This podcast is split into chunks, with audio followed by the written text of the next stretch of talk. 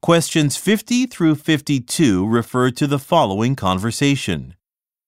Patrick, have you had a chance to edit the press release that I left on your desk earlier today?